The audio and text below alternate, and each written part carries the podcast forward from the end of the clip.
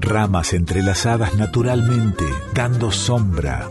Así nos cobijamos en la música, la poesía, el arte.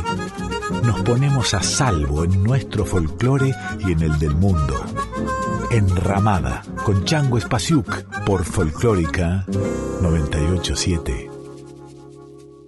Este programa se realiza con el apoyo de Yerba Mate Taragüí, del establecimiento Las Marías.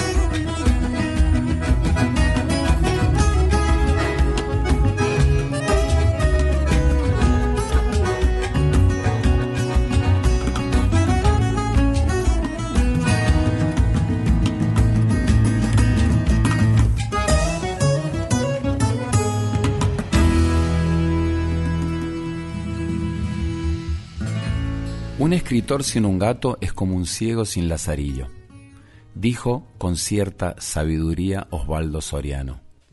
Tal afirmación no resulta equivocada cuando uno repasa la larga lista de quienes se dejaron seducir por el encanto felino. Silvina Ocampo contó que cuando Jorge Luis Borges abría una puerta en la Biblioteca Nacional, le preguntaba al gato que ahí vivía ¿Se puede entrar? Si ese gato estaba sentado en su silla, él simplemente elegía otra para trabajar. Será entonces cierto lo que pensaba el antropólogo y sociólogo francés Marcel Mauss. Los gatos son los únicos animales que consiguieron domesticar al hombre, y que confirmó Winston Churchill con un contundente los perros nos miran como sus dioses, los caballos como sus iguales, pero los gatos nos miran como sus súbditos. El carácter místico del gato atraviesa la literatura y expone la dualidad, adoración y odio, pero nunca indiferencia. Celebramos entre frases, obras e imágenes al animal que Dios creó, según Víctor Hugo, para ofrecer al hombre el placer de acariciar un tigre.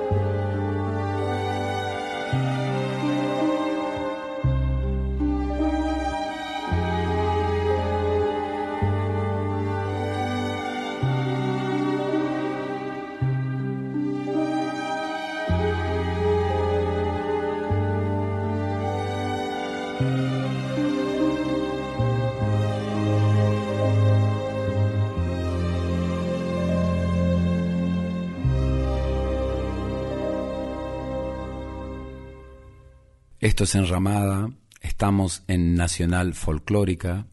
Yo soy Changos Pasiuk y esta enramada está dedicada a los gatos. Pablo Neruda, el poeta chileno, escribió Oda al gato. Los animales fueron imperfectos, largos de cola, tristes de cabeza, poco a poco se fueron componiendo, haciéndose paisaje, adquiriendo lunares, gracia, vuelo. El gato, solo el gato apareció completo y orgulloso. Nació completamente terminado. Camina solo y sabe lo que quiere. El hombre quiere ser pescado y pájaro. La serpiente quisiera tener alas. El perro es un león desorientado. El ingeniero quiere ser poeta. La mosca estudia para golondrina.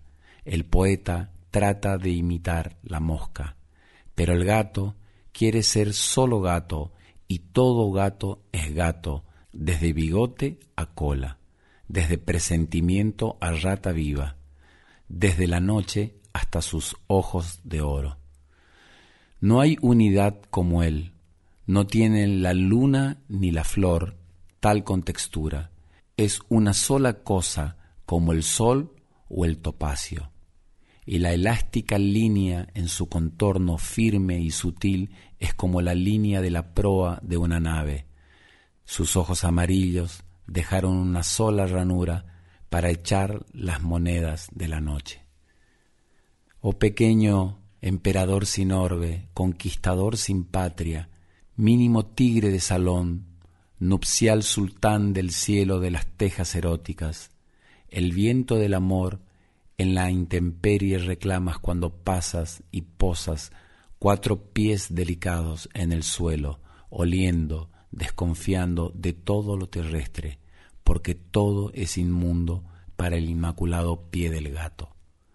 Oh fiera independiente de la casa, arrogante vestigio de la noche, perezoso, gimnástico y ajeno profundísimo gato, policía secreta de las habitaciones, insignia de un desaparecido terciopelo. Seguramente no hay enigma en tu manera, tal vez no eres misterio. Todo el mundo te sabe y perteneces al habitante menos misterioso. Tal vez todos lo creen, todos se creen dueños, propietarios, tíos de gatos, compañeros, colegas, discípulos o amigos de su gato. Yo no, yo no suscribo, yo no conozco al gato, todo lo sé, la vida y su archipiélago, el mar y la ciudad incalculable, la botánica, el gineceo con sus extravíos, el por y el menos de la matemática, los embudos volcánicos del mundo, la cáscara irreal del cocodrilo, la bondad ignorada del bombero, el atavismo azul del sacerdote, pero no puedo descifrar un gato. Mi razón resbaló en su indiferencia, sus ojos tienen números de oro.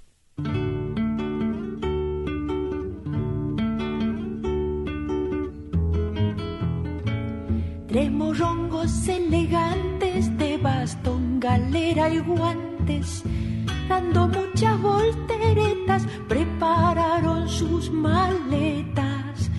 Miau, miau, miau, miau, michi, michi, miau. Toda la ratonería preguntó con picardía. Michi, fuse, ¿dónde van? Nos vamos a Tucumán. Miau, miau michi miau, pues les han pasado el dato que hay concurso para gato. Los tres michis allá van, entran vía Tucumán, con cautela muy gatuna cruzan la mate de luna y se tiran de cabeza al concurso de belleza.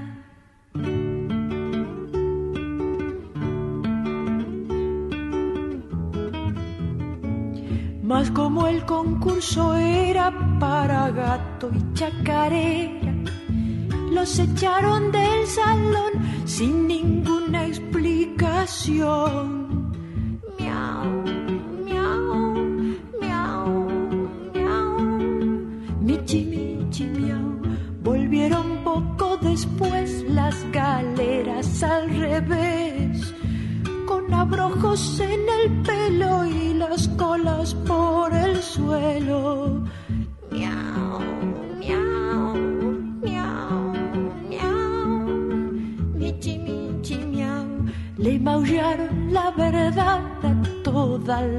vecindad. Tucumán es feo y triste porque el gato allá no existe. Los ratones escucharon y enseguida se marcharon. Los ratones allá en tranvía Tucumán.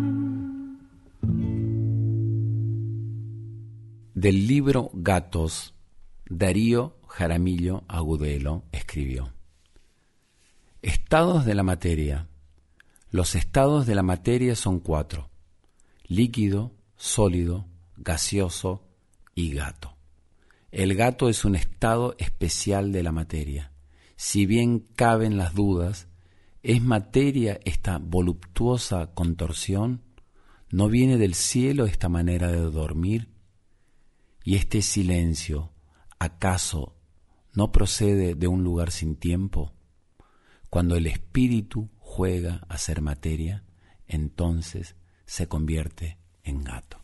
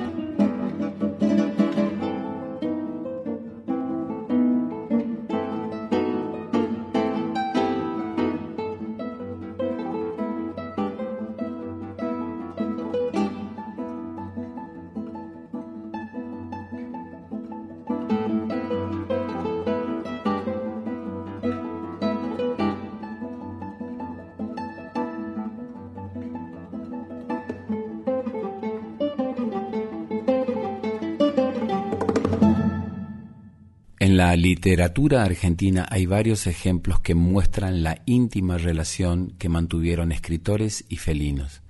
Desde su infancia, Jorge Luis Borges amó a los tigres, los dibujaba, los buscaba en las enciclopedias, los admiraba en las jaulas del zoológico. Por eso no es de extrañar que los pequeños tigres habitaran su casa. A un gato, Jorge Luis Borges escribió, no son más silenciosos los espejos, ni más furtiva el alba aventurera. Eres, bajo la luna, esa pantera que no es dado divisar de lejos. Por obra indescifrable de un decreto divino te buscamos vanamente, más remoto que el Ganges y el poniente. Tuya es la soledad, tuyo el secreto tu lomo condesciende a la amorosa caricia de mi mano. Has admitido desde esa eternidad que ya es olvido el amor de la mano recelosa. En otro tiempo estás, eres el dueño de un ámbito cerrado como un sueño.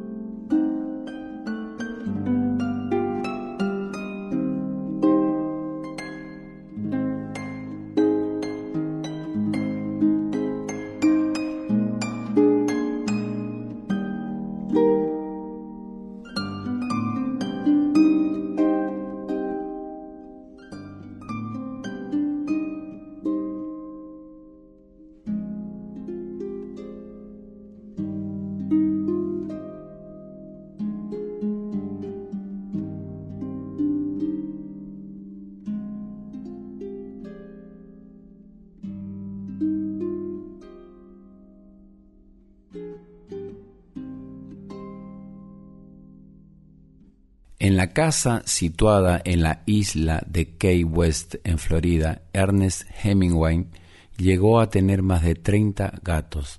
La mayoría de ellos sufrían de un trastorno genético llamado polidactilia, anomalía que hace que nazcan con más dedos de los habituales.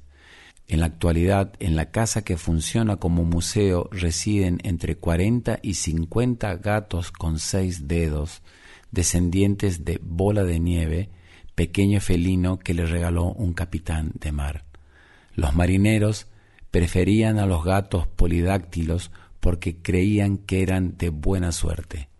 El cariño del autor de Por quién dobla las campanas hacia estos animales fue reflejado por la periodista estadounidense Carlene Frederica Brennan en el libro Los gatos de Hemingway, donde cuenta curiosidades como que en la casa en Cuba, en la finca Vigia, tuvo 57 de estas criaturas deambulando por sus terrenos.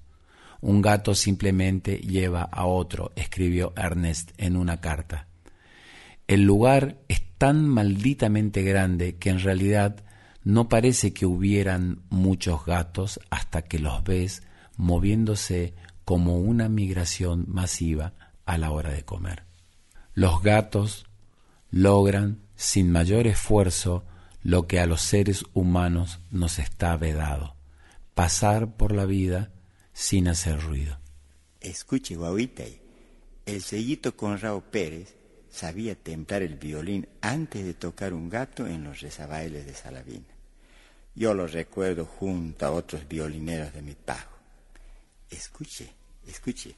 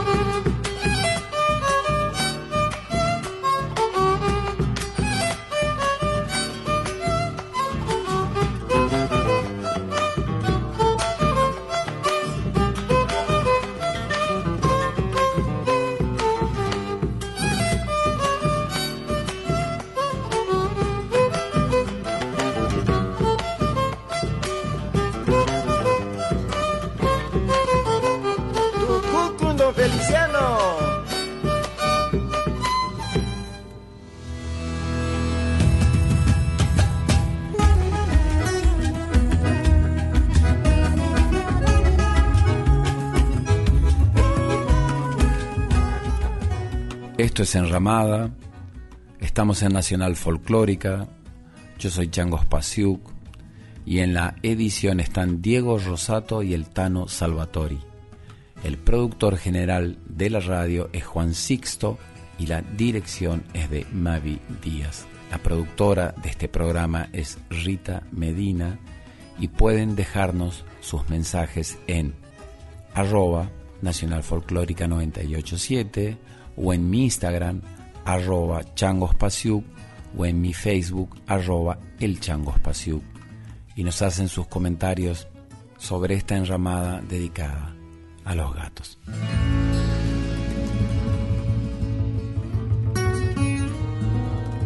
Enramada, Enramada. con Chango Espasiuk por Folclórica 987.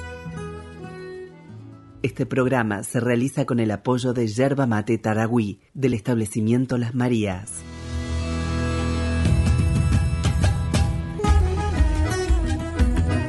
Estás escuchando a Chango Espasiuk con Enramada por Folclórica 987. El dueto bufo di gatti due gatti, más conocido como el dúo de los gatos, es una pieza popular para sopranos escrita en 1825 por el compositor Giacomo Rossini. Más que una composición original es una compilación escrita que incorpora pasajes de su ópera Otelo y de la cavatina del gato. La letra consiste solo en la repetición de la onomatopeya miau, el maullido del gato. Es en sí un duelo de maullidos entre dos gatos.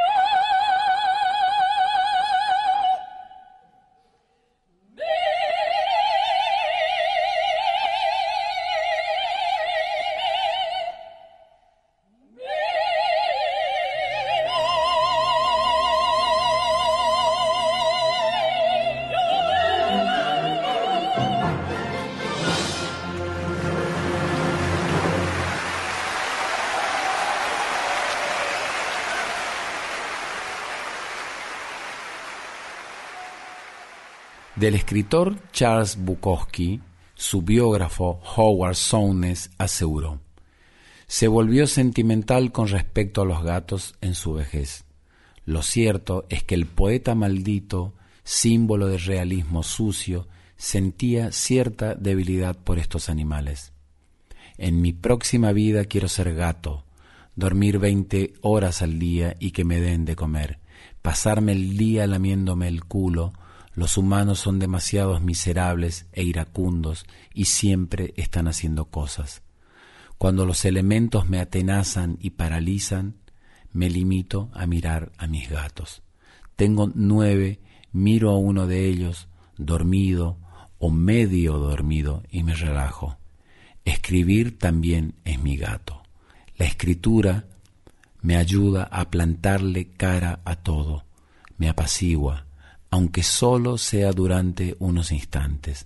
Luego se me cruzan los cables de nuevo y vuelta a empezar de cero.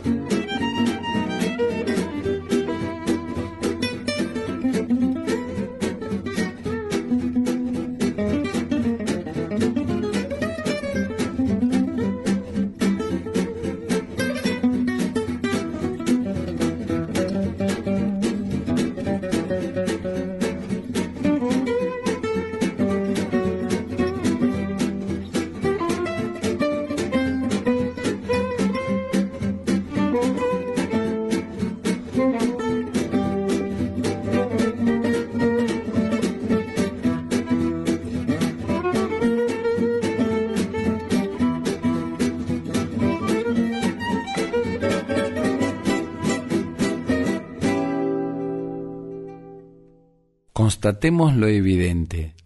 No hace falta ser un genio para saber que nos equivocamos de nuevo. Cada vez reímos menos, nos volvemos más cuerdos, lo único que deseamos es la ausencia de los demás. Hemos oído la música clásica demasiadas veces y ya hemos leído los libros que valen la pena. Volvemos a sospechar, como al principio, que somos raros, deformes, que no encajamos en ningún lado.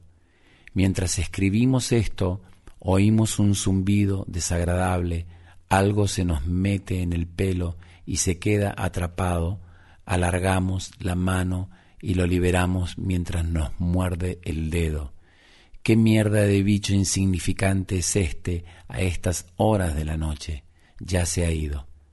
Al otro lado de la puerta corredera de cristal vemos un gato rabón blanco, visco. La lengua le cuelga de lado. Descorremos la puerta y el gato entra en la carrera. Las patas delanteras se impulsan en un sentido, las traseras en el otro. Se nos acerca con andar raquítico. Nos sube por las piernas el pecho, nos coloca las patas delanteras como brazos cerca de los hombros, pega el hocico a nuestra nariz y nos mira como mejor puede. Desconcertados le devolvemos la mirada. Qué noche, viejo amigo, qué momento, qué estilo, los dos aquí juntos. Recuperamos la sonrisa de siempre, de repente el rabón pega un salto y derrapa de lado por la alfombra, persiguiendo algo que ninguno de los dos ve.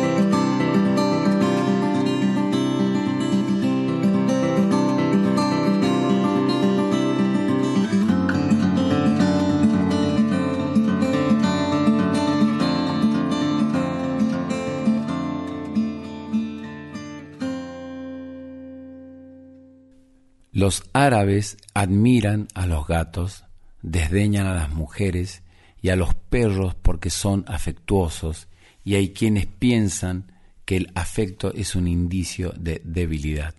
Tal vez lo sea, no soy muy cariñoso que digamos. Mis mujeres y novias se quejan de que no comparto el alma y entrego el cuerpo como un puritano.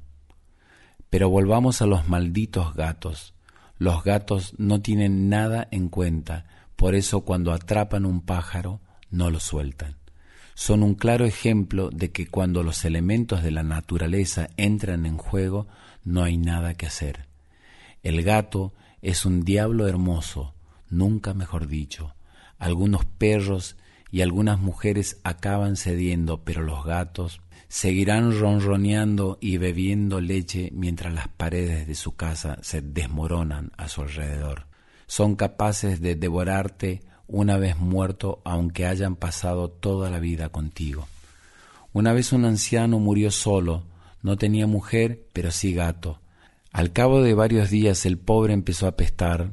No era culpa suya, claro, eran los restos que tendría que haber enterrado algún alma caritativa, y el gato le gustó aquel olor a carne muerta, y cuando lo encontraron el gato estaba debajo del colchón pegado como una lapa, y lo había atravesado con las garras para alimentarse, y no pudieron arrancarlo de allí de ninguna manera, así que tuvieron que tirarlo junto al maldito colchón. Supongo que una noche de luna llena el rocío y las hojas disimularon aquel olor a muerte y el gato por fin cedió.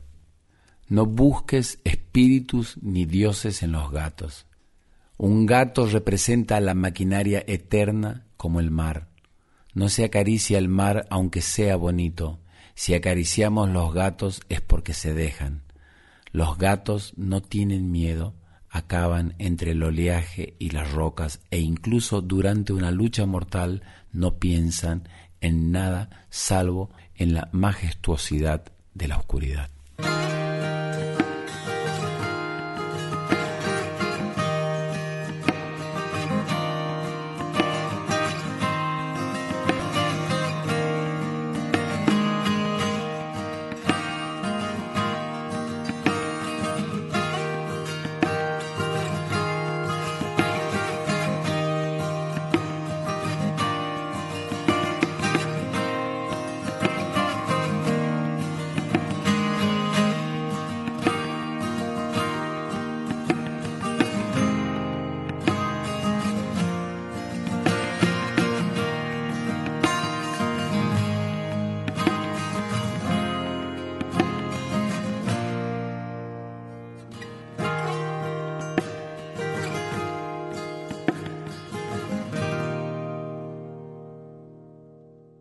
Sido muy bello para mí compartir esta enramada dedicada a los gatos. Según Bukowski, tener un montón de gatos es bueno. Si te encuentras mal, solo tienes que mirar a los gatos.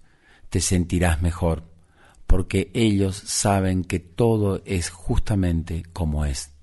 No hay nada por lo que preocuparse, simplemente lo saben. Son salvadores Cuanto más gatos tengas, más tiempo vivirás. Si tienes cien gatos, vivirás diez veces más que si tienes diez.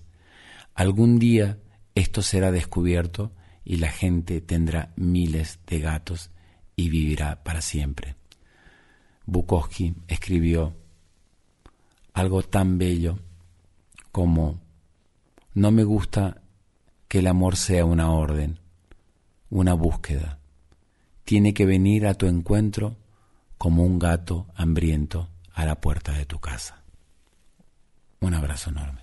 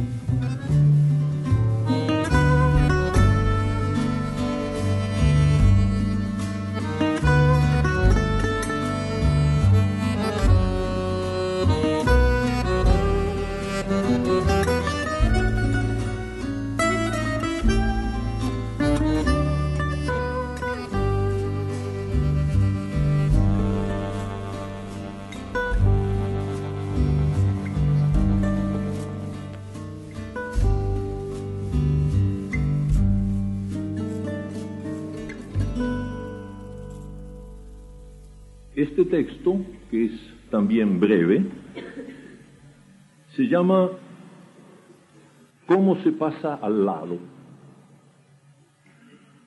Los descubrimientos importantes se hacen en las circunstancias y los lugares más insólitos. La manzana de Newton, mire si no es cosa de pasmarse. A mí me ocurrió que en mitad de una reunión de negocios pensé sin saber por qué en los gatos, que no tenían nada que ver con el orden del día. Y descubrí bruscamente que los gatos son teléfonos Así nomás, como siempre, las cosas geniales.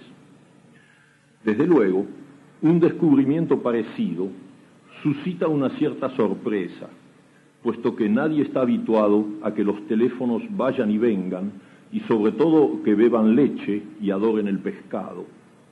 Lleva su tiempo comprender que se trata de teléfonos especiales, como los walkie-talkies que no tienen cables, y además que también nosotros somos especiales en el sentido de que hasta ahora no habíamos comprendido que los gatos eran teléfonos y por lo tanto no se nos había ocurrido utilizarlos. Dado que esta negligencia remonta a la más alta antigüedad, poco puede esperarse de las comunicaciones que logremos establecer a partir de mi descubrimiento, pues resulta evidente la falta de un código que nos permita comprender los mensajes, su procedencia y la índole de quienes nos los envían.